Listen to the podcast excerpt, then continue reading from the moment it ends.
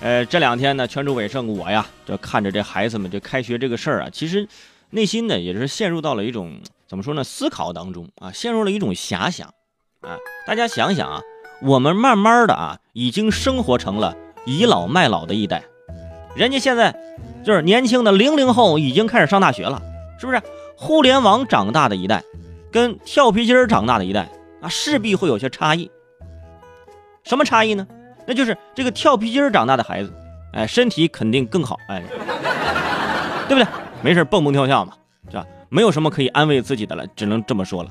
现在的孩子给自己的要求那非常高啊！你不要觉得他们不行，哎，现在这一代孩子不行，不要觉得不行，孩子很好，对自己要求非常高。我在朋友圈刷到，哇，有一个女生，哇，这要求很高，我真的我很感动。说一位大二的女生，在暑假之前呢，给自己定了一个暑假计划，比如说。这个暑假啊，我暑假期间我要减肥八到十斤，我要看五本名著书籍，啊，我要找到男朋友，我一周要游泳几次，等等等等啊，列的非常的详细。结果呢，直到暑假结束，嗯，还有很多计划是没有完成。于是呢，这个同学觉得非常的沮丧，表示不想回学校上课了。我要在家完成我的目标，不完成不去。你看看。为了完成自己的目标，学都不上了，你是不是跳皮筋你踢着脑袋了？你这玩意儿，两个月减肥十斤，两个月这么长的时间减十斤，这个也这也这也太难了吧？这个，对不对？我也是减过肥的人啊，我知道这很难。对于我来说，这痴人说梦。再看你另外一个计划，看五本名著，这就归功你看您看哪些名著了？名著跟名著是不一样的呀。你看《老人与海》那种，那一本书那也不厚，是不是？很快就看完了。一周游泳几次，这个更好实现。然后就是找到男朋友，你说说，我觉得所有的坎儿就砍在这个地方了。找到男朋友，你在上学的时候，学校那么多资源，你都没有找到男朋友，暑假你就更别想，是不是？假期的时候不要给自己设置太多的障碍。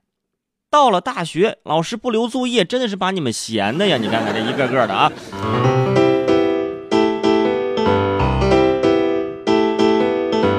我觉得现在很多大学生啊，这是越上学越忘掉自己的初心。咱回头看啊，回头看看曾经的自己，跟人家那初中生好好学一学。为什么跟初中生学？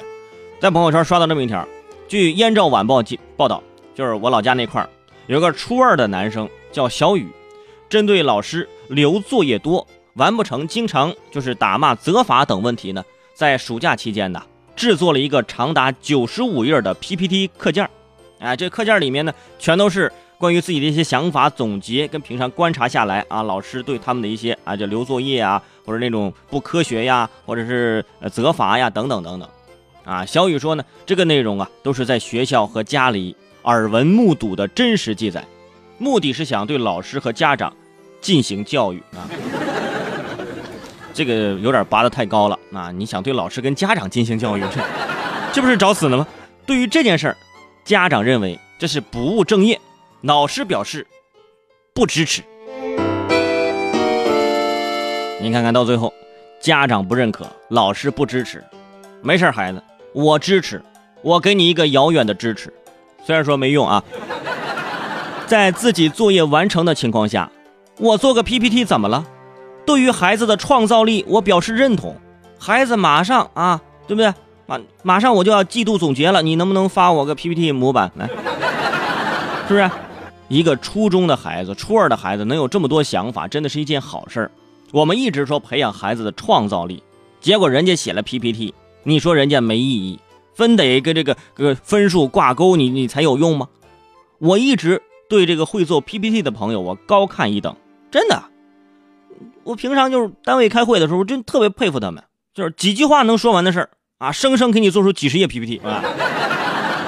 每年的这个年度总结、新年展望会的时候，像我这种不会做 PPT 的就特别吃亏。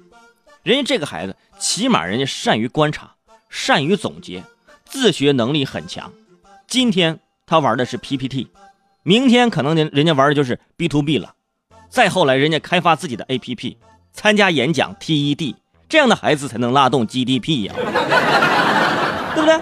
瞧不上人家孩子创造力的啊，以后只能 DPG，是吧？DPG 知道啥意思吗？哎，就是拼音打屁股的缩写。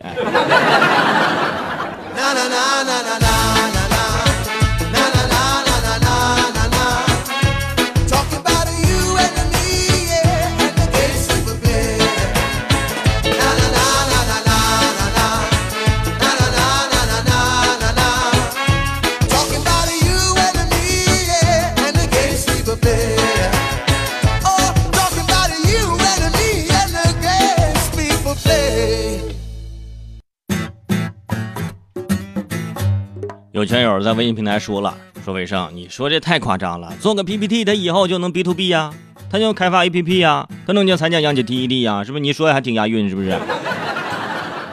真的，我不是跟大家吹牛啊，因为这个我是眼见为实的，对吧？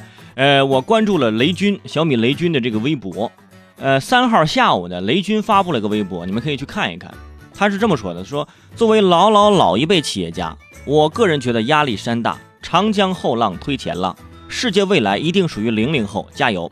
雷军为什么发这个微博呢？因为啊，他转发的是一个一个十七岁的小伙子。这个十七岁的小伙子呢，自己开了个公司，这是中国首位零零后的 CEO。这个小伙子呢，曾经啊就编写病毒程序，把老师的电脑给黑了。怎么可以这样呢？真是，这是不对的啊！这个后来呢，就有媒体去采访他，就一探究竟。这小伙子呢叫李新泽，今年十七岁，是洛阳重彩网络科技有限公司的 CEO 啊。这个也是中国零零后第一个自主运营的公司。有同学呢就跟他叫未来的马云啊，也跟他叫未来的比尔盖茨。你看我小时候也是，我小时候很多朋友叫我未来的范伟，是吧？就是各种。人家现在这小伙子啊，虽然说这个公司，嗯，不是说赚钱吧，但是人家有资金的注入，而且有人投资，呃，平常呢跟自己这个下下面的员工聊的也都是理想啊，因为发不出钱嘛，人家也开发了一些一些东西，一些程序，一些小的 A P P 类似的这样的东西，呃，很多网友专业的网友看完之后呢，表示虽然说有很大的漏洞。但是作为十七八岁啊，十五六岁的一群孩子所开发出来的东西，已经完全可以适用于老年人使用了。对，就是还还还不错，还不错。人家才十七岁，人家已经是 CEO 了。十七岁，你想想，你十七岁的时候，你十七岁那年，你还你十七岁那年的雨季呢？你还？